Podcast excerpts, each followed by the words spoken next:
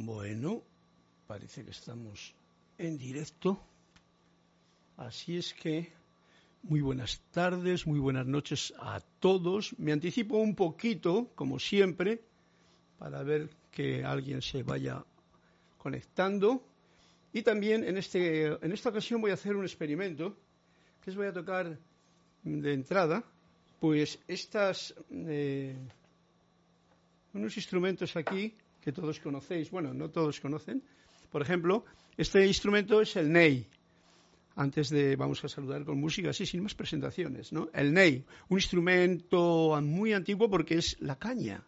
Una caña que la sopla el viento y entonces produce sonido. Uno de los mejores instrumentos que tenían en la antigüedad los egipcios, los turcos, todas estas eh, antigüedades que había por ahí utilizaban este instrumento que suena más o menos así. Vamos a ver si me suena, porque este no es un instrumento sencillo de tocar.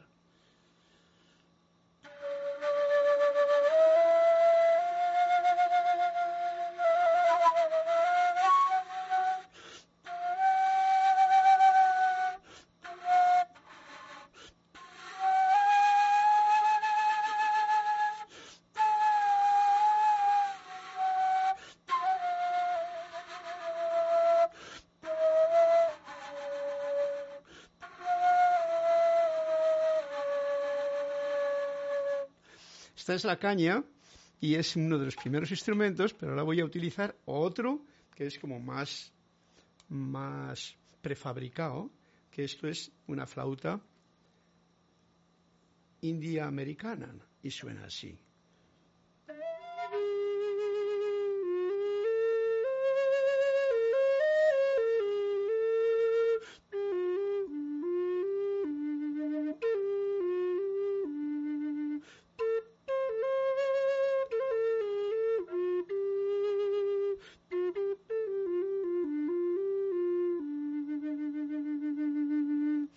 Hay otra flauta más que tengo aquí y hay más, pero ah, estas que he utilizado siempre, que vayan dando ese sonido de introducción a la clase, así.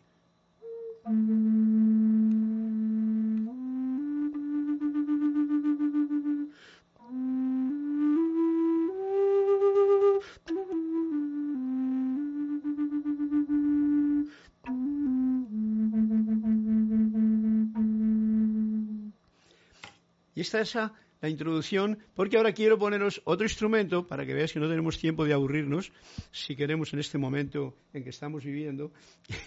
os voy a hacer partícipes de un instrumento que me tiene a mí últimamente entretenido, pero que es muy especial. Este viene en el iPad y es un instrumento pues muy moderno, por supuesto, ¿no? Voy a ver cómo le puedo poner de forma que veáis vosotros y yo pueda tocar también.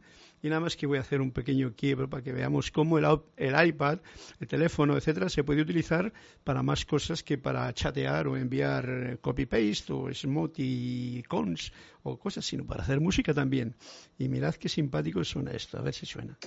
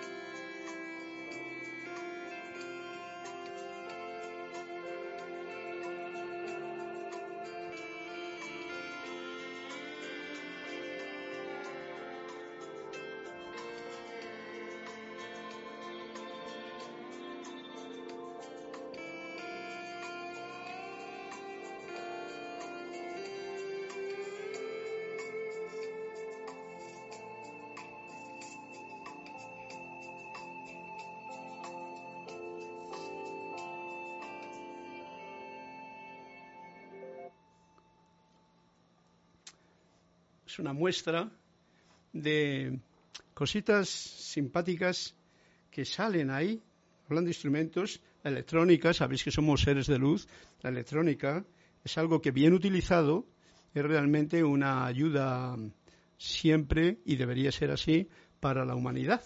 Entonces, una de las formas en que la tecnología y la ciencia que avanza tanto para, por ejemplo, construir eh, armas, etcétera, etcétera, por eso es que también tenemos unos restos que nos quedan pues para los músicos o para aquellos que, como ustedes, también quieren disfrutar de un instrumento. Aquí no hace falta estudiar demasiada música, pero sí hace falta tener ese sentimiento para poder hacer vibrar a un instrumento electrónico simplemente con la luz que pasa a través de los dedos enchufada a la luz que pasa en el circuito de un iPad, un teléfono, un micrófono, etcétera, etcétera. En este caso de un iPad.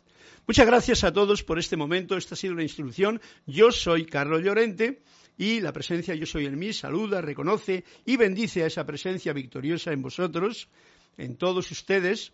Y con ello damos comienzo, ya como más en, en punto, a la clase de hoy, martes día 22 de junio del 2021 a las 7 de la tarde desde la sede del Grupo Serapis Bay en Panamá, en este caso concreto desde aquí, desde casita, muy contentos, muy felices de poder estar compartiendo este momento en que se abre el corazón, se abren los sentimientos y se abre la oportunidad de compartir pues lo que salga a la palestra en el momento de hoy, tanto por parte de ustedes como por parte mía. Eso es lo que estamos tratando de hacer. Voy a ver quiénes se han conectado y han escuchado algo y parece ser que todo está en orden, así es que vamos a enumerar a Flor Narciso y con un saludo y bendiciones desde Cabo Rojo, Puerto Rico, Marian Mateo, besos de lluvia desde Santo Domingo, que mm, besos de lluvia, eh, debe estar lloviendo por ahí, ¿no? Aquí también llueve. Marian Har, bendiciones desde Argentina. Naila Escolero, bendiciones de luz y amor. Carlos y todos los miembros de esta comunidad desde San José de Costa Rica. María Mateo, qué rico y armoniosos sonidos. Eres un alma hermosa, Carlos. Y tú también. Todas las almas son tan hermosas, ¿no? El asunto es que, bueno, pues cada cual lo puede manifestar o quedárselo ahí de una forma o de otra lo puede manifestar. Y así lo estás manifestando tú también, Marian Mateo, con tu comentario. Naila Escolero, gracias por esas melodías. Y por favor, escoge un cuento y nos deleitas con su lectura. Gracias, gracias. Naila, me lo pones así, bien sencillo. Marian Mateo, Carlos Bello, ¿cuándo subirás tus bellas creaciones musicales al canal? Bueno, yo no, no, sé, estoy, estoy trabajando mucho en ello porque las composiciones que yo hago todavía están como en pañales, yo me siento así, ¿no? Y todavía estoy aprendiendo a funcionar con estos aparatos electrónicos para poder hacer unas lo que yo tengo aquí como en la cabeza, pues poderlo plasmar un poquito mejor para que cuando lo escuchéis realmente os podáis deleitar. En cualquier momento comenzará, yo tengo ahí un canal que pone Carlos Llorente y que, y que tengo ya algunas canciones en las que voy poniendo cosas, eh, personal mío, ¿no? En las otras también, en las de Serapis, están los cantos que estamos mm, eh, poniendo ahí y que Erika y Lorna se encargan de poner. Y ahí hay de todo, ¿no? Vamos a ver. ¿Qué, es lo que me decía aquí? No sé. Mm, ¿Cuándo subirás tus bellas creaciones musicales al canal? en Rose Arenas. Rosaura desde Panamá. Buenas noches, Carlos. Bendiciones, hermanos. Bendiciones para ti y para todos. María Laura Mena. Hola, bendiciones. Abrazote enorme, llanito de luz. Flipa este sonido. ¿Qué instrumento es? Bueno, este es el iPad y es un instrumento que se llama Hair no me, acuerdo, cómo se llama. Tiene todos los sonidos del mundo y son preciosos los sonidos que hay. ¿eh? Tiene unos violines y tiene unos violoncelos, por ejemplo, mira.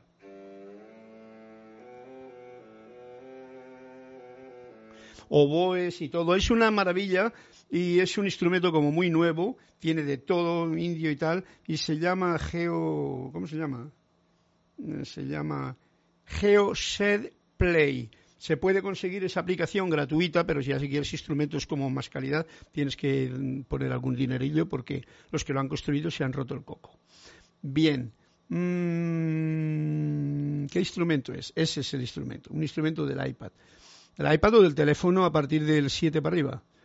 Em, Laura González. Hola Carlos, muchas bendiciones desde Guatemala. A ti, gracias por tu luz. Eh, María Laura me pide la página 388. Me encantó las tonadas que pusiste en tu iPad. Quiero más. bueno, pues sí, la próxima vez igual la pongo ya como de introducción. Me la preparo un poquito mejor porque esto era una improvisación, ¿no? Así es que, y es muy bonito. Voy a trabajar más en eso para tenerlo grabado y así pues está al alcance de, de que otras personas lo escuchen también. Raimela Chávez, un abrazo amigo, gracias por esas hermosas y armonías. Abrazos desde Chile, de la ciudad de Concepción. Denia Bravo, buenas noches, bendiciones de luz y amor. Saludos desde Hope Mills, Carolina del Norte, USA. Laura González, sí, Carlos, súbelas con, son maravillosas. María Laura Mena, genial, mola amigo, gracias, te voy a descargar. Lo voy a descargar. Sí, bueno, para probar está bien y podéis jugar un poquito. Eso cuando la mente... ¿Sabéis una cosa muy importante, no? La música y el canto, la música y el canto, de cualquier nivel, son alimentos que permiten hacer un trabajo, vamos a llamarlo, espiritual. Siempre que consideremos el canto o la música como una actividad que afecta a todas las regiones del ser y no solo como un pasatiempo. Ok, este dato es importante. La música y el canto son alimentos que alimentan el espíritu. Eso es una de las, digamos que como una definición así general. Pero siempre que consideremos el canto como una actividad que afecta, o sea, afecta a todas las regiones del cuerpo, tanto del ser, y no como un pasatiempo para, bueno, yo, por ejemplo, he tocado muchas veces para la gente que iba, pues vete a saber a lo que iba, ¿no? Pero no, mm, eso era la gente. Yo sí que tenía un sentido bien concreto de lo que hacía cuando estaba tocando. Por eso buscaba canciones que tuviesen una letra hermosa, elevadora, unas melodías que a mí me gustasen y las sintiesen. ¿Por qué? Porque la música debe de afectar a todas las regiones del ser como conscientemente. Vamos a ver si me explico. Conscientemente quiere decir que una melodía, una vibración, un sonido, tú lo haces para que vibre, para que se eleve la vibración, primero la una, la de uno, porque si no elevas tu vibración, todo lo que salga de ti va a ser mal vibrante, ¿no? O sea, primero la vibración de uno, con la música, con el canto, con un instrumento, con lo que sea. Y luego, pues que sea esa la intencionalidad no para entretener, bueno, pues mira, que la gente se vea unas cervezas, que gane el dinero. No, no, no, no, no, eso ya pasó, eso pertenece a otra etapa. Eso era en la encarnación pasada de todos, porque ahora estamos ya como en una encarnación nueva. ¿eh? Se llama, después de que eh, los elementales chiquititos vinieron a darnos una enseñanza, pues ahora estamos en esa otra novedad, la cual es muy importante tomarla como Dios manda, o sea, como una parte que nos ha tocado experimentar dentro de las clases de teórica prácticas que nos da la Madre Tierra, por ejemplo, ¿vale? Bien, por lo tanto, cualquier instrumento puede servir para poder hacer esto, para alimentar y hacer un trabajo espiritual. Cuidado, ser espiritual no es ser serio, no, no, no, no, no. Esas cosas pertenecen a otra, otra forma de, de comprensión. En la época actual, ser espiritual es ser consciente, ser, voy a decir alguna cosa que se me salga a la palestra, ser agradecido, no juzgar, disfrutar de la vida, agradecer al máximo todo lo que te venga. Eso es esa parte espiritual. Eso es dejar que el niño interior juegue con los juguetes que tenemos en la vida. Por eso lo mismo este juguete, que es como más sofisticado, más clásico y más tal, que a uno les puede gustar más, o este juguete que es como más moderno, más electrónico, más entretenido, te puede despistar más, pero también es una parte de lo que ahora tenemos la humanidad a disposición. Ojalá todo el mundo lo emplee para un beneficio de crecimiento de conciencia. ¿Mm? Bien, pues eh, seguíamos por aquí. Mm, un abrazo amigo, gracias por esta hermosa armonía. Abrazo desde Chile. Denia Bravo, buenas noches, bendiciones de luz. Laura González, sí, Carlos Sube las son maravillosas, María Laura. Alonso Moreno Valencia, desde Manizales, Caldas, Colombia. Uy, Alonso, me parece que me olvidé de cuál era el nombre del cuento que no que te conté el otro día. Era la página 38, 83, no sé. Irma Castillo, si lo tienes por ahí me lo dices. Dios te bendice, Carlos. Te saluda Irma desde Venezuela. Bueno, pues todo esto, un fuerte abrazo de corazón a corazón a todos ustedes, a todas vosotros y vosotras. Con vosotros, ¿vale? Porque todos somos ángeles, todos somos mensajeros. Hoy hablando con Kira me acordaba yo los tres grados del mensajero que yo he comentado en clase. Mensajero número uno, que cuenta con el 1, 2, 3.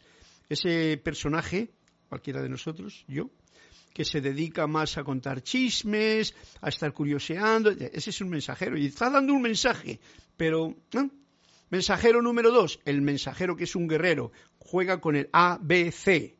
Y ese mensajero es más bien un guerrero, quiere encontrar lo, verdadero, quiere ser fiel a, a, sí mismo, en fin. Y además quiere dar lo mejor para los demás. Mensajero número tres o número uno, el mensajero de la verdad. Este juega con tres notas, el do, re, mi. Su música está siempre tanto en su cerebro como en su corazón. Y las notas son el do, re, mi. Y es el mensajero de la verdad. Cada cual puede hacer nota de qué mensajero quiero ser yo en la vida con respecto a las oportunidades que tengo yo de dar un mensaje, porque mensajero quiere decir ángel, y todos ángeles, y los ángeles que son ustedes, que somos todos, pues eh, tienen esas tres dimensiones. Y siempre están dando un mensaje, un mensaje, pero hay mensajes que son tremendos, ¿no? Imaginaros los mensajes que se han dado estos dos últimos años que eran todos fa, fa, fa, ¿no? En vez de mensajes elevadores, mensajes de pureza divina, mensajes de belleza, mensajes de de elevación de conciencia, mensajes de alegría, ¿eh? de júbilo, de entusiasmo. Ahí hay. Ahí es donde a mí me gusta eh, practicar. ok, Alonso Moreno a la 33, gracias por el detalle, porque me había ido el santo al cielo, ¿no? Bueno, pues entonces vamos a comenzar la clase, mm, a continuar la clase, mejor dicho. Gracias, Agüita. Con una em, consciente reconexión con la presencia yo soy. Ya veis que el otro día estuvimos haciendo un ejercicio práctico con los ejercicios que estamos dando de Manuel, era visualizar al ser, era visualizar la luz, era hacerte uno con esa luz, era ser esa luz y era manifestar esa luz por diez minutos, o sea, ser un ser de luz por diez minutos. ¿Recordáis? Muy interesante. Algunos ya me han escrito y me han dicho, oye, pues tiene su quid pro quo de esto, ¿eh?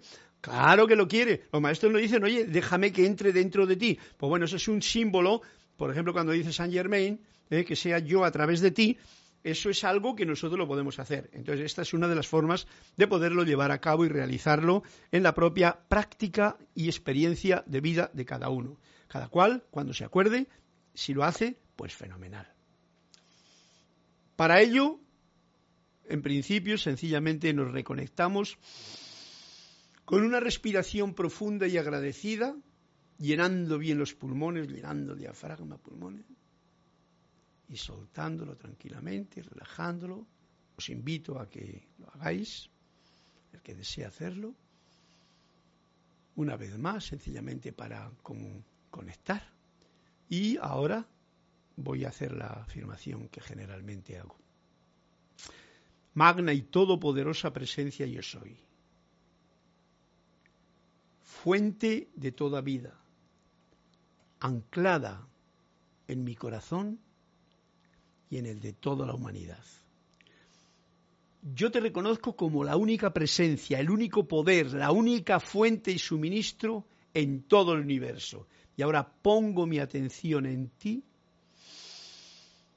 y te invoco a la acción asume el mando de mi atención, de mis cuerpos emocional, mental, etérico y físico que conscientemente te ofrezco. Derrama tu corriente de luz, tu energía, tu amor, sabiduría y poder en cada latido de mi corazón. Ahora encaro tu eterno amanecer y sol de mediodía y recibo esta magna presencia, esplendor y actividad en esta actividad de clase en la que nos encontramos, visible y tangiblemente manifiesto. Esto que pido para mí lo pido para todos ustedes también, pero cada cual que lo pida para sí mismo. Gracias, Padre, porque así es. Una respiración profunda de nuevo, bien señoreándote en tu verdadero ser, conectado. Y continuamos ahora sí con la clase ya en plan, en eh, vamos a ver por dónde íbamos, por aquí. Uh, como me dejé un cuento y no, y, no le, y no le hice en su momento, vamos a ir para allá, que es el que me ha pedido Alonso Moreno el otro día y no se lee. Entonces vamos a ver qué es lo que nos dice este cuento de la página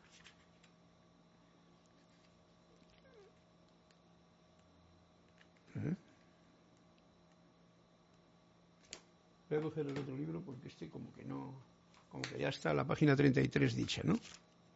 Vamos a ver este otro. Como es tan viejo, tan viejo.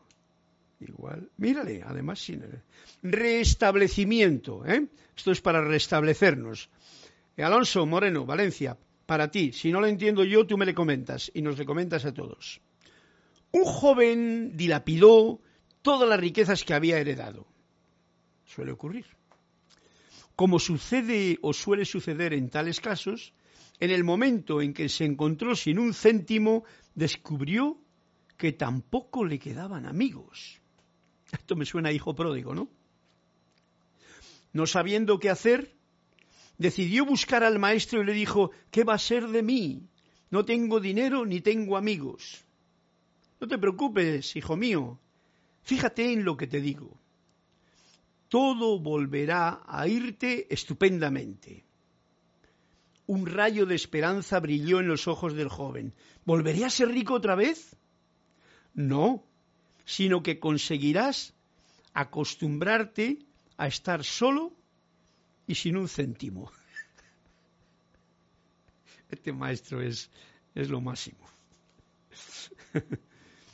No te preocupes, hijo mío, todo volverá a irte estupendamente. Fijaros que el detalle está ahí todo volverá a irte estupendamente. ¿Comprendéis? ¿Por qué? Porque vas a conseguir acostumbrarte a estar solo, ojo al dato, que esto nos viene bien a todos, y sin un céntimo. Y te vas a acostumbrar a eso y vas a estar contento y feliz a, un tiempo. ¿Qué ocurre cuando él tenía dinero y tenía amigos, entre comillas? Que el dinero lo dilapidó los amigos se fueron como estaban mientras había dinero, o sea que no eran amigos ni nada. Entonces, ¿qué mejor cosa que aprender a enfrentar eso que llamamos soledad? En realidad nunca estamos solos, pero caminamos solos el camino y dejárselas de pamplinas, porque este decía, un rayo de esperanza brilló en los ojos del joven porque dice, ¿volveré a ser rico de nuevo? Dicen, no, no, no, rico de nuevo no, porque ya, ya lo has sido y has perdido la oportunidad ¿no? de utilizar bien, porque eso es importante. yo conozco mucha gente muy rica, he conocido en la etapa mía de pianista, hacía amistad con mucha gente, y entonces eran muy ricos y eran muy infelices además, y conocí a otros que estaban por la bebida o por las otras historias o por otras historias, ¿no? Que no vienen a cuento. El asunto es que dilapidaban, digamos, que la energía, el dinero y todo. Uno que me acuerdo que era más majo tenía un hotel con un órgano, se le había heredado de su padre, mira, como el del cuento. ¿Y qué ocurrió? Que vino el banco, se le quitó porque tenía todos esos amigachos que tienes cuando tienes dinero. Era justamente el reflejo de este cuento. Papá que yo no estaba y a mí no me preguntó. Y yo no estaba de maestro en aquella situación, estaba de organista solamente. ¿Y qué ocurrió? Que perdió el hotel, se le llevó una compañía de hoteles de Barcelona, se quedó sin hotel, se quedó sin amigos, se quedó sin mujer, se quedó sin hijo, se quedó, que ya no sé dónde estará. Y tenía todo. ¿Veis? O sea, que esto ocurre en la vida, este es un cuento de la realidad.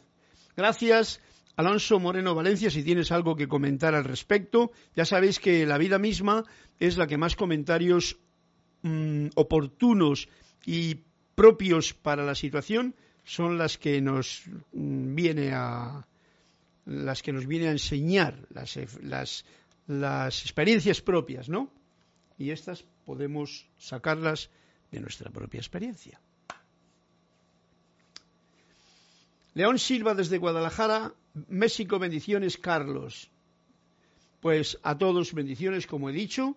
Ya he leído este cuento, por lo tanto ya Alonso Moreno, ya no me vas a pedir más otro, no se me olvida, pero gracias por recordarme el asunto del cuento que se me había olvidado. Y ya nos da una introducción a la clase. Muy importante la introducción que nos ha dado. Esta clase, yo no sé si se está demasiado cortado. ¿Esto o qué? Un momentito, voy a ponerlo como así. Ahí. Eh, la clase de hoy de Anthony de Melo en el libro El apego y el sendero de la iluminación es la continuación del capítulo 10, del 9, mejor dicho. La continuación del capítulo 9, que es el que hemos dado el día, la semana pasada, pues continúa en el capítulo 10. El título de este capítulo es el texto. El texto es la vida. El libro de la vida, nosotros tenemos un libro eh, editado que se llama el libro de la vida, pero yo os digo, el libro de la vida es el que tú o yo escribo cada día en mi hoja en blanco. Ese es el libro de la vida. Y si yo sé ver en la vida y escribir con mis acciones en el libro de la vida lo que tenga que decir, igual no es más que un pequeño dibujo o igual no es más que un pequeño horizonte con un sol al fondo o igual no son más que unas palabras, hoy te quiero decir te quiero, por ejemplo, a alguien, que igual no se lo has dicho nunca, pues fíjate tú qué, qué bonita página queda en ese texto que es la vida misma. Bueno, es una idea, ¿no? El texto es la vida, eso nos dice. Y recapitulando un poquito por si nos hemos olvidado de lo que decía el día anterior, la clase del día anterior, recordáis, estábamos hablando todavía del amor, esa maravilla, pero hablábamos del sí pero. Y al final había algo que no sé si lo leí o no lo leí, pero que venía a decir algo así, como cuando uno se pone en la situación de rescatador o de perseguidor o de víctima. Ojo al dato. Son actitudes que el poco yo, la personalidad, el ego, toma. Pues dice así, lo cierto es que nuestro ego, nuestra personalidad, nuestro poco yo, es el que propicia esa necesidad de que te necesiten para sentirte importante. O sea, es como una necesidad que tiene, hay que me necesiten y entonces yo qué importante que soy, qué bien que hago porque me llaman y porque tal, ¿no? Ese, eh, como decía el cuento, no saber sentirte solo feliz y contento, porque no estamos solos. Lo que pasa es que si no lo ves bien o si lo ves con los ojos de, de que no estás solo, quiere decir que estoy viviendo en un edificio con 700, eh, con, con 7 pisos o con 17 pisos como este, y no conozco a nadie. Son como una colmena en la que ninguna abeja trabaja junta con la otra. Es más, te miran así últimamente como con recelo, ¿no? es gracioso este mundo que estamos viviendo, de verdad. Bueno, ¿veis? El estar solo no es estar, el estar acompañado, el no estar solo, no es estar con mucha gente alrededor, sino estar con esas personas como vosotros, por ejemplo. Fijaros dónde estáis cada uno, y yo me siento acompañado con vuestras palabras, con vuestro cuento que contáis, con vuestra alegría en el corazón que palpita, esa alma bendita que hay en, cada uno de vosotros. Yo me siento, no, yo no me siento solo, ¿vale? Y no pido más que la alegría de poder compartirnos esa vibración musical, vamos a llamarla así. Vamos a poner unos ejemplos con respecto al rescatador. Rescatador es una actitud que tiene que ver mucho con el salvator mundi, con ese que cree que tiene que arreglar el mundo, etcétera, etcétera. Cuatro casos que lo muestran. Es que esto me parece que no lo leí el último día.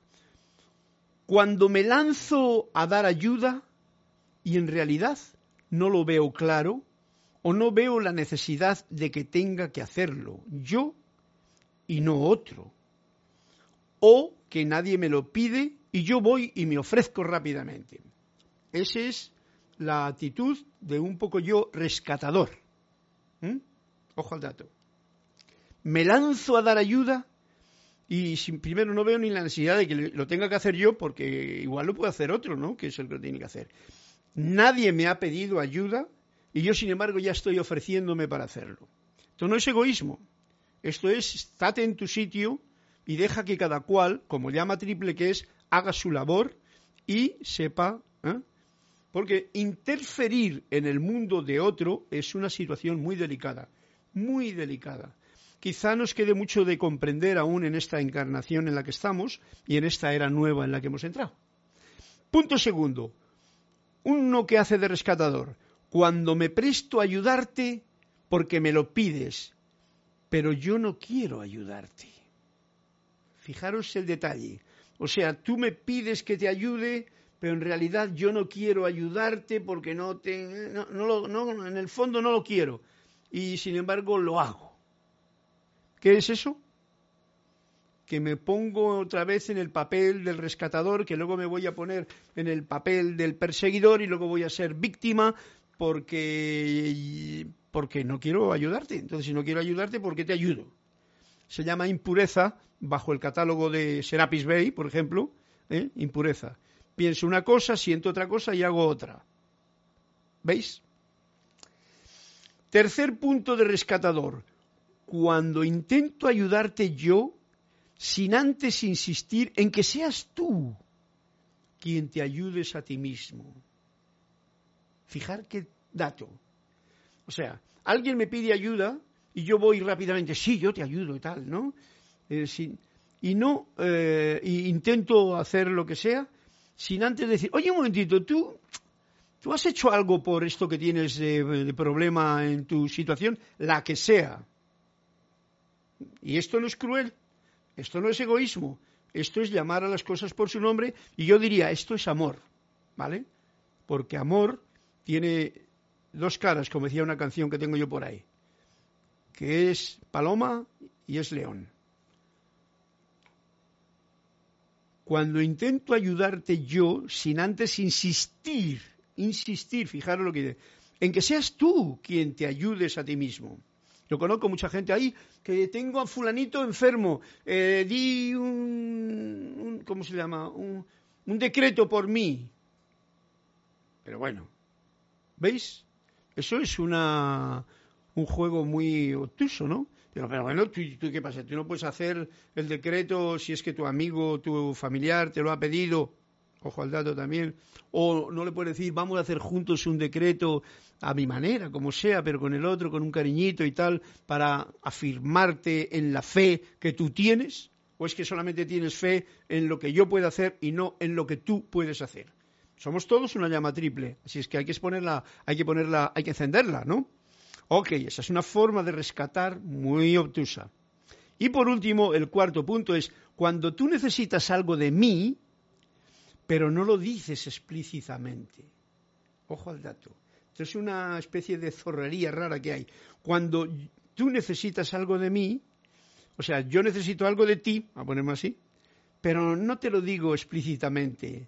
Yo espero a que tú lo adivines. Y como dirían, deberías saber, decía Jorge, oye, ¿por qué tienes esa... Deberías saber, o sea, uno tiene que saber por qué esa persona está con ese problema. Ya. No, Hoy día las cosas están claras cuando se pregunta, cuando uno no sabe, cuando uno no sospecha o inventa o, adivina. O, no, no, no, no yo, necesito algo, te lo pregunto con cariño y tú vas y me lo dices, pero directamente además, ¿no? Eso es lo correcto en este caso. Y lo otro es una astucia muy tonta. Cuando tú necesitas algo de mí, o sea, que yo necesito, pero vas y no me lo dices explícitamente, no me lo dices. Esperas que yo lo adivine. Yo, qué sé lo que te pasa a ti, tienes que explicármelo, ¿no? ¿Veis? Esto es muy interesante saberlo, ¿eh? Lo traigo a cuento y lo repito en esta clase porque como es una clase de amor y es lo, el final, diríamos, esto no es amor, ¿no? Sí, eso es amor. Y vamos entonces al capítulo 10 que dice, el texto es la vida. Nos dice así Anthony de Melo. Lo importante es despojarse de ilusiones y emociones que no tienen cabida porque no son reales. Despojarte de ilusiones y emociones, fijaros. Muchas veces las emociones, mucha gente las apapicha, ¿no? Ay, esta emoción de tristeza, me gusta estar con ella porque me mantiene a mí, con todo el mundo tiene atención puesta en mí, por ejemplo. Pues qué tonto que eres. Suéltalo, porque esa no es una emoción, es como quien tiene un, un erizo y le está abrazando, ¿no? Un erizo es de los que pinchan. ¿Comprendido? Suelta esas emociones que son de baja vibración, suelta esas ilusiones que pertenecen al poco yo ilusorio y no a la realidad, porque no son reales, nos dice aquí muy claramente. Ilusionándose no alcanza uno la libertad ni la mística, o sea, uno no se hace uno con el uno ni alcanza la libertad y la liberación de esa forma. Con la ilusión, ay, yo tengo la ilusión de que un día yo voy a ir al cielo. Qué ilusión más tonta. Esa es una ilusión. Lo importante es, como decía Jesús, ¿qué haces tú para tener el cielo aquí en tu mundo y en tu tierra y a tu alrededor? Ah, ahí está el grano. Lo demás es paja. Esto es, es interesantísimo, el poderlo compartir. Y como amigos que somos, pues yo lo comparto con sumo gusto. En el, empecé en el capítulo 9 porque alguien me pidió que hablase de algo del amor de Anthony de Melo, ¿no? Y era ese capítulo el que me salió así, pero entonces ya continúo, ¿no? Porque esto es todo de lo mismo. Maravilloso. Dice Sócrates, que la vida no conocida no vale la pena vivirla. Eso se llama ilusión. La vida no conocida, lo que está en una ilusión, allá, lejos, que yo me lo ilumino, ay, imagino una, ahora mismo que estoy aquí, me imagino no sé qué y lo otro para allá. No. Y, y, y, tú vives en esa ilusión, recreando tu imaginación, sin ninguna especie de acción en ese momento, porque podría haber una acción dentro de esa visualización, por ejemplo. Pero si solamente es una ilusión así como placentera, ¿eh? pues bueno, siempre sería una escapatoria. Y Sócrates dice, la vida no conocida no vale la pena vivirla. No vale la pena vivirla porque no la vas a vivir. Lo que no conoces no lo vives. Lo que uno vive es lo que conoce y lo que tiene a mano. Eso es lo que tienes. Entonces, lo desconocido puede venir a ti y conocerlo. Ahí sí que estemos de estar preparados para conocer lo desconocido. Eso quiere decir que yo no tengo límites, sino que estoy abierto con mi corazón y mis puertas a lo nuevo. Ah, eso es otro cantar. Y nos sigue diciendo, hay que disfrutar de las cosas. Ese es el punto. Conocerlas y elegir lo constructivo. ¿eh? Porque todas las cosas no son eh, para estar metido dentro de ellas, ¿no?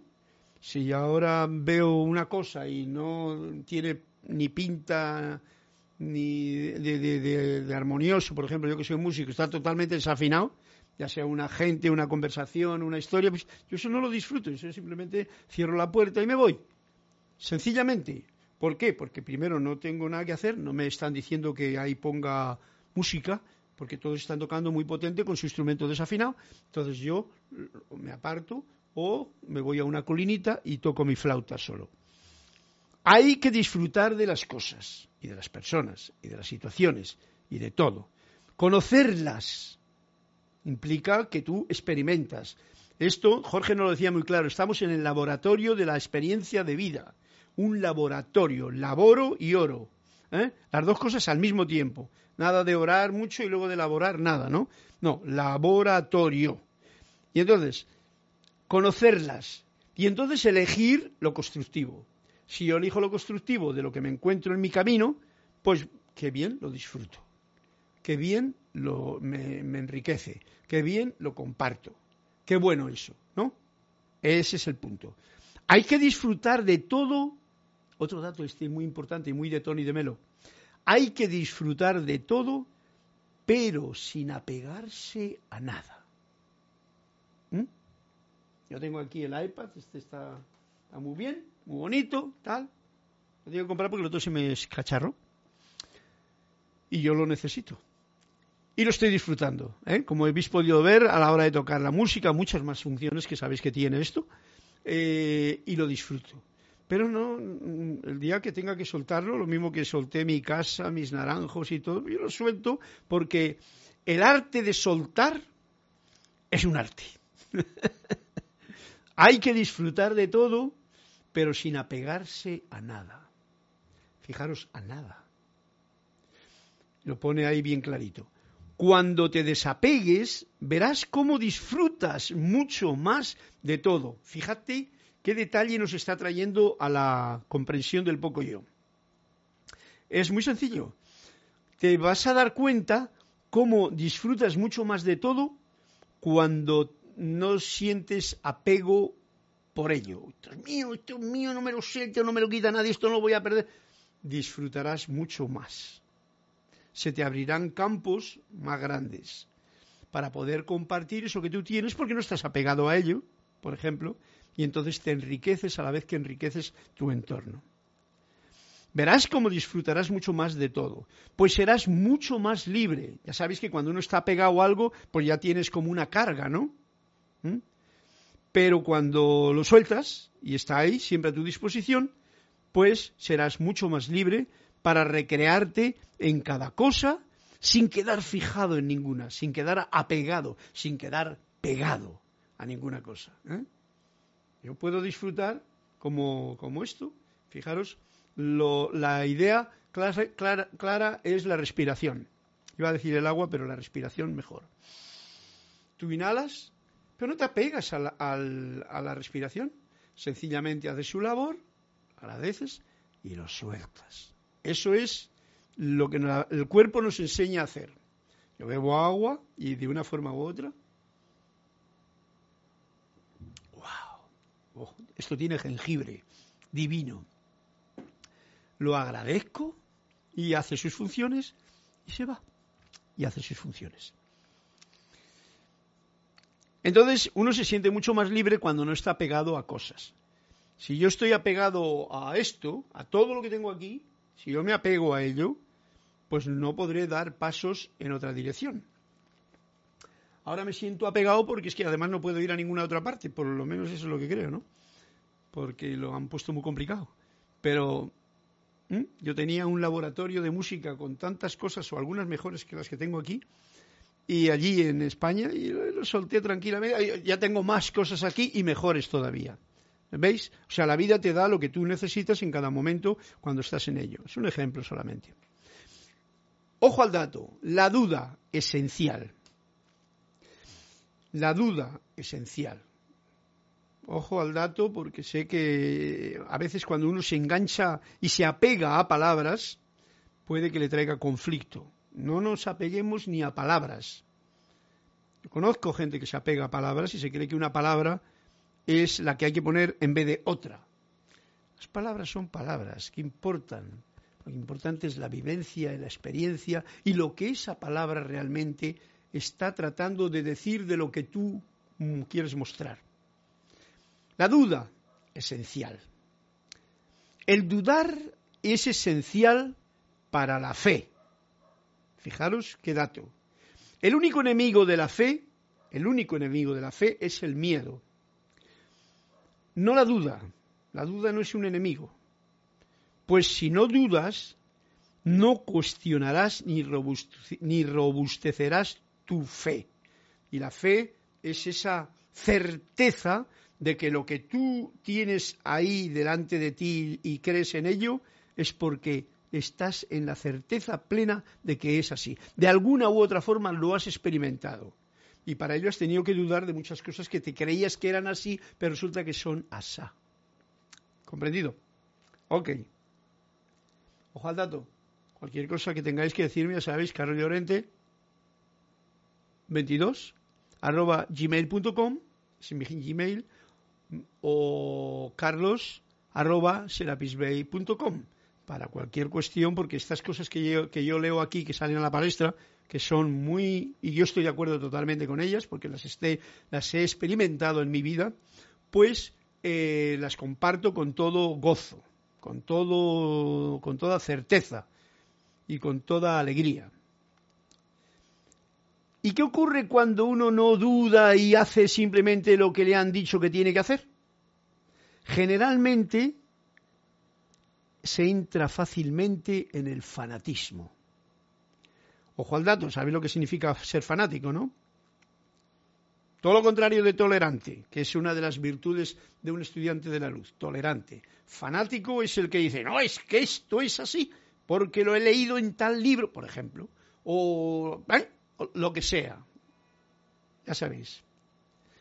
Y el fanático es el que no puede resistir el cuestionarse las cosas. Ese es un fanático. Fijaros qué definición tan, tan profundamente firme. Fanático es el que no puede resistir el cuestionarse las cosas. ¿Mm? Ese no aguanta el, una cuestión. No, no hay cuestionamiento. Aquí es blanco porque lo digo yo. Punto. Mm, nunca, nunca, nunca ese camino es de los que te conducen a tener fe en ti mismo. Y si alguien te cuestiona, en su presencia se horroriza. Ah, pero ¿cómo puedes decir esto? Si yo, si tal, yo no me voy a meter en ellos porque todos ustedes son súper inteligentes para comprender entre líneas lo que está ocurriendo aquí. Y si alguien las cuestiona en su presencia, se horrorizan, porque teme el que le hagan dudar. Y este es el asunto creen en el fondo que esa forma diferente de ver las cosas te va a hacer caerte de ese pedestal en que tú mismo te estás manteniendo ahí firme, tenso y sin ninguna fe y sin ningún entusiasmo. No olvides que según vives en esta vida, serás en la otra. Wow. no olvides que según vives en esta vida, se me ha ido por la tangente ya, según vives en esta vida, serás en la otra. Si uno está viviendo esta vida, se me ocurre cada cosa que no, mejor no la digo.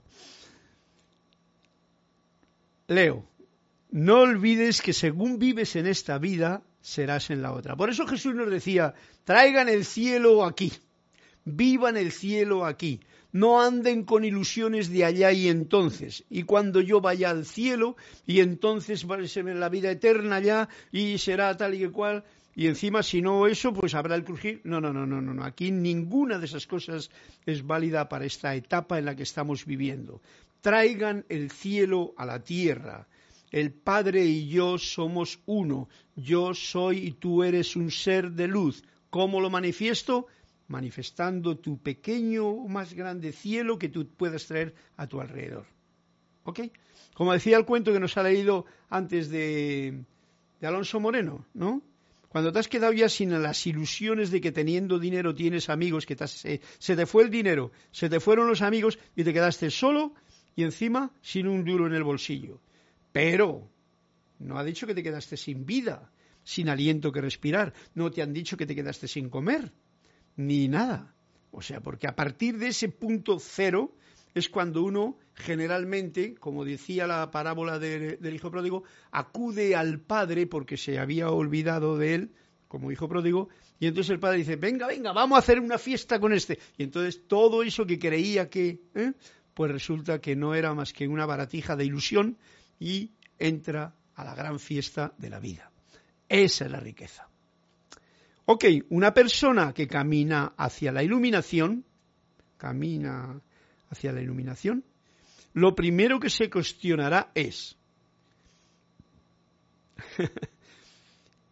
¿estaré loco yo o, es que están locos todos los demás?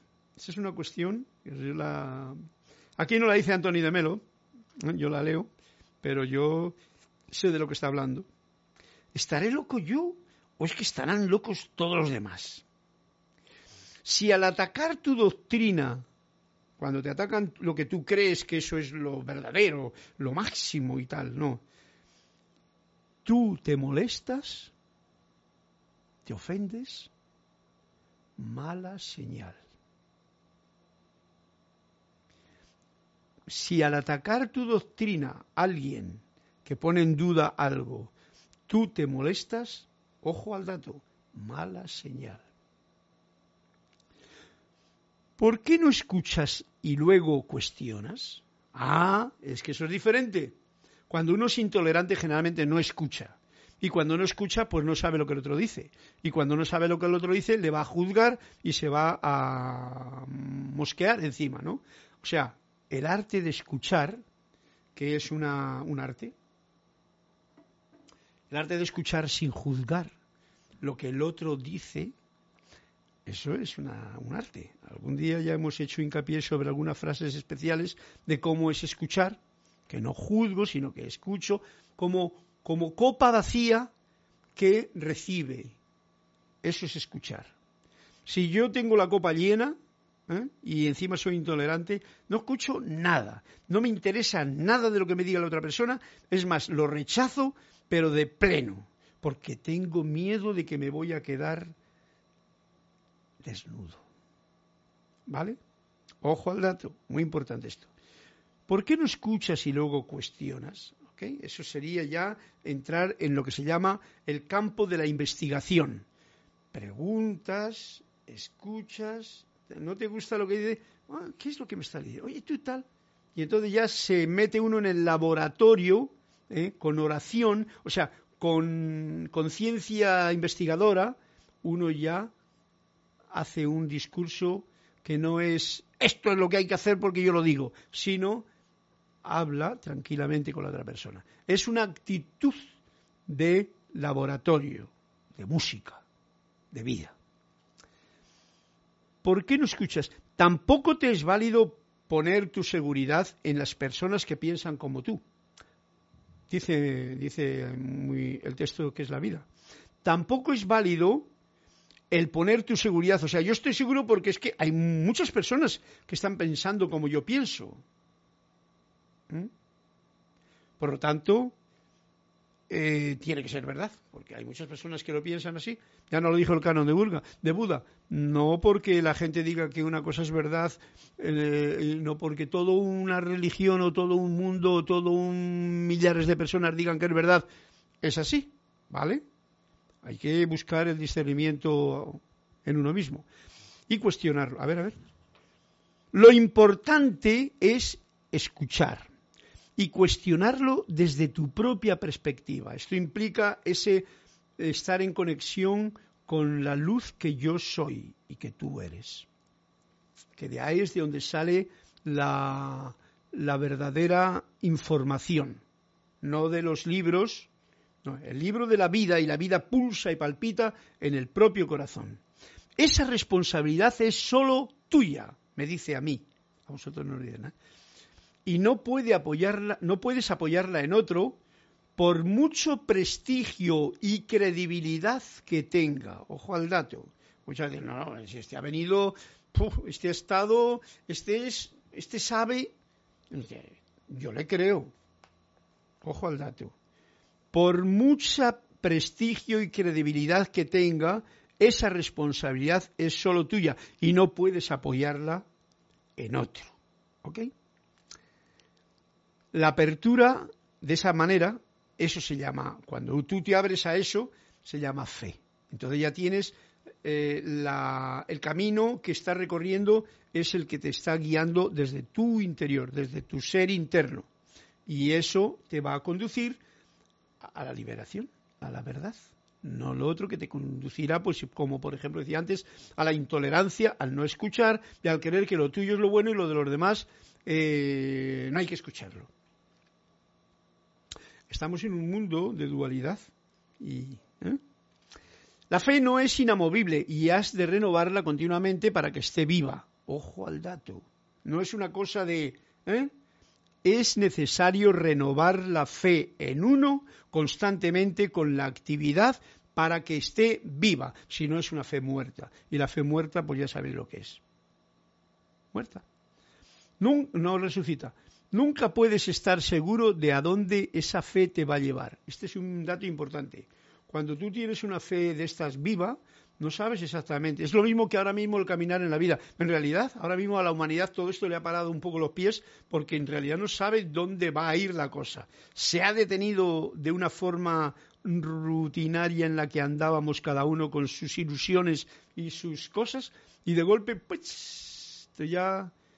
Y claro, volver a lo de antes como que parece que no, pero lo nuevo no sé cuál es. Y esto es lo que implica ahora, tengo fe en mí. Por esto estas clases son tan importantes, ¿no? Estas enseñanzas. Porque lo que te hacen es a tener fe en ti, en tu maestro interior, en tú mismo, en ese yo soy o la fuente de vida que pulsa en el corazón de cada uno de vosotros. No en lo que me dicen, en lo que me cuentan, en lo que leo, en otros libros que no sea el de la vida mía. ¿Ok? Y repito, lo digo porque hoy he tenido ese comentario con alguien, esto no es egoísmo, esto no es orgullo, esto esos son conceptos muy cristianos que equivocaban mucho. Esto es ser fiel investigador y estar en unión con, con quien hay que estar, con la fuente dentro de uno mismo. Nunca puedes estar seguro de a dónde esa fe te va a llevar. Por lo tanto, dejemos esa oportunidad para que no haya ni límites ni nada, porque la fe no te va a llevar por mal, por mal camino. Te va a llevar a experimentar cosas importantes para tu propia vida y para tu propia evolución. Y eso es bien especial. Es esa la fe que redime la vida, dejando muerto el pasado. Fijaros qué bonito queda esto. ¿eh? Eh, dejar muerto el pasado y empujándote al presente. En el presente es donde está la fuerza de vida. El presente es la vida. Y solo aquí está Dios y la eternidad, en el momento presente, ahora, aquí. El pasado, ya lo decía muy claramente, los maestros no lo dicen muy claramente, dejad el pasado en paz. Pero esas son palabras que a veces uno las lee y luego no deja el pasado en paz ni nada, al contrario, se apega todavía más porque no entiende exactamente, porque no ha escuchado con el corazón. Escuchar con el oído es una cosa, escuchar con el corazón es otra. Por ello, hay que vivir despiertos, vigilantes, para no perderse, para no perderte de nada. Perfecto. Bueno, pues este capítulo ha sido bien enriquecedor para mí y espero que también lo haya sido para vosotros. Así es que lo dejamos aquí porque son y 55 ¿Y yo qué es lo que tengo que hacer? Ahora, leer unos, un, poquito aquí, eh, que dice Cristian González desde Ciudad de México. Cristian González. Ay, yo pensé que era mi amigo Cristian de aquí de Panamá. No, este es de Ciudad de México. Bendiciones. ¡Hey, amigo del alma! Cristian González. Es que tenemos un, tengo un instructor, un compañero, eh, Cristian González, que también se llama así. Pero bueno, Supongo que será el mismo, ¿no? Que no será el mismo, digo, que serás otro. ok, un fuerte abrazo a ti, Cristian, con H. González, de, a México, a México. María Laura Menave. Che, Carlos, no entendí la relación del tercer punto. ¿Podrás explicar lo de la paloma y el león? Sí, la paloma y el león, estoy hablando de que el gracias, Laura estoy hablando de que el amor tiene dos lados, que lo decía yo en una canción. El, amor, todos nos queremos que amor es, ay, cuando te quiero, qué tal y qué cual. No, el amor es decir las cosas como se deben de decir. Por eso aquí Antonio de Melo nos lo estaba diciendo en este capítulo y parece un poquito como que, uy, qué desamor, ¿no? porque parece como que va todo en contra de los conceptos de amor cristiano que todos tenemos, ¿no? De que hoy me han pedido ayuda, yo rápidamente me lanzo para allá para ayudar como sea, ¿no? Aunque no sepa qué hacer y nos está diciendo ojo al dato. Eso no es amor, ¿eh? eso es hacer de rescatador, que vas a entrar luego en el juego de perseguidor y además en el de víctima. Y a la otra persona le vas a convertir en lo mismo. Y vas a sufrir tú, la otra persona, y no vas a hacer nada en limpio. A eso es a lo que me refiero con que el amor tiene dos caras, que era un tema, una letra que yo tengo en un canto, en una canción que hice, que se llama Canción de Amor para los Fantasmas, ahora que me acuerdo, la tengo que hacer todavía, ¿ves tú? La tengo, grabada a piano, pero la tengo que hacer. Amor que tiene dos lados, que es dulzura y este Amor que es una paloma. Y también fiero león. Eso es lo que decía. Amor que es, que es, amor que es una paloma y también fiero león. Así decía la, la dice la canción. Ok. Eh, ¿Dónde estamos? Aquí, Maralara. ¿Podrías explicar lo de la paloma y el león? ¿Comprendido, Laura? Si no, ya sabes tú que nos comunicamos. Sí, y, charlamos de lo mismo. O de otra cosa. Silva Corp, León Silva, el que te ayudes a ti mismo es lo ideal, pero está en apuros porque no sabe cómo. Sí, eso es una de las cosas. Por eso Jorge Carrizo solía decir, lo más importante es saber qué es lo que yo quiero. Porque si no sabes lo que tú quieres, vas a estar a merced de toda la parafernalia de cosas que tenemos en este mundo de ilusión. ¿Vale? Por eso, como tú dices, pero está en apuros porque no sabe cómo. El que te ayudes a ti mismo es lo ideal. Eh, Raúl Nieblas, bendiciones y saludos desde la Ribera Baja de California. Raúl, un fuerte abrazo para ti y esa guitarra mágica que algún día escucharé sonar.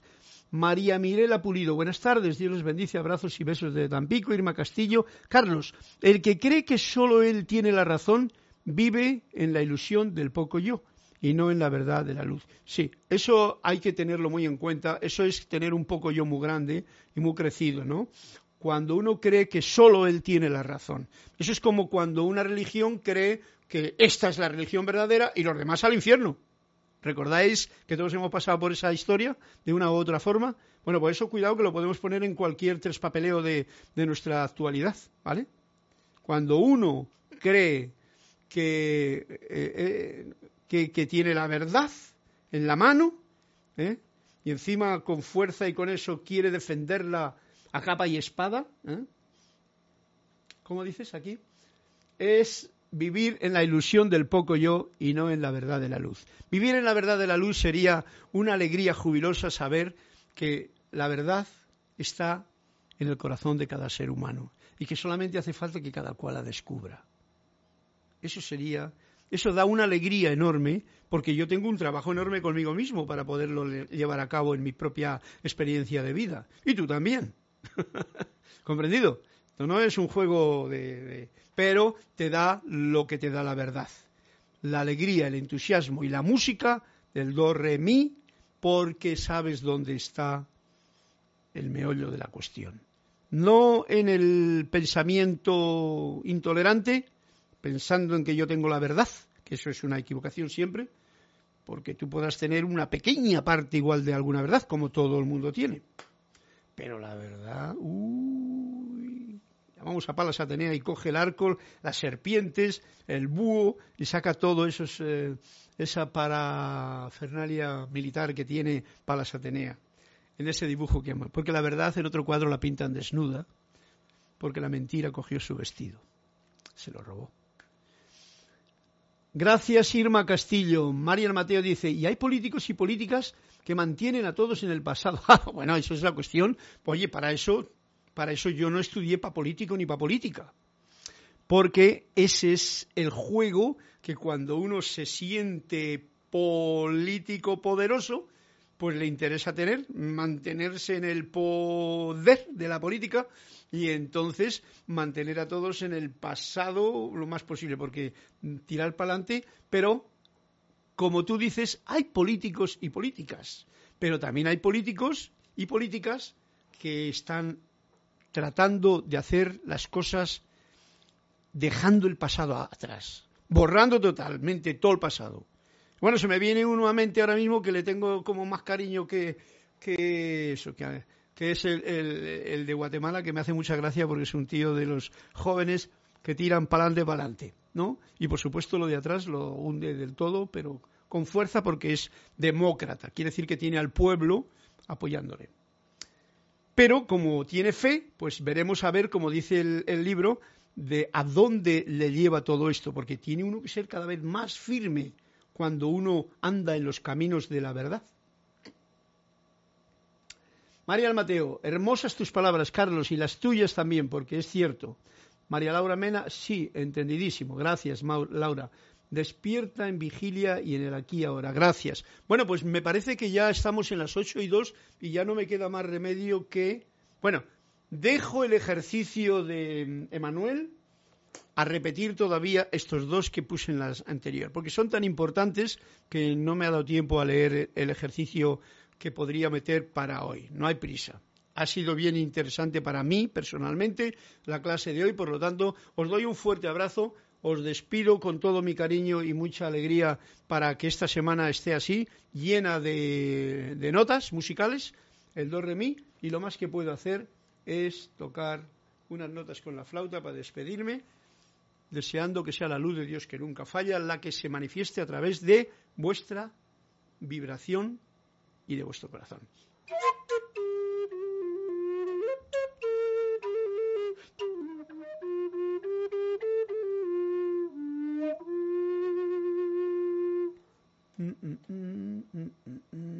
Y terminamos la misión. Gracias.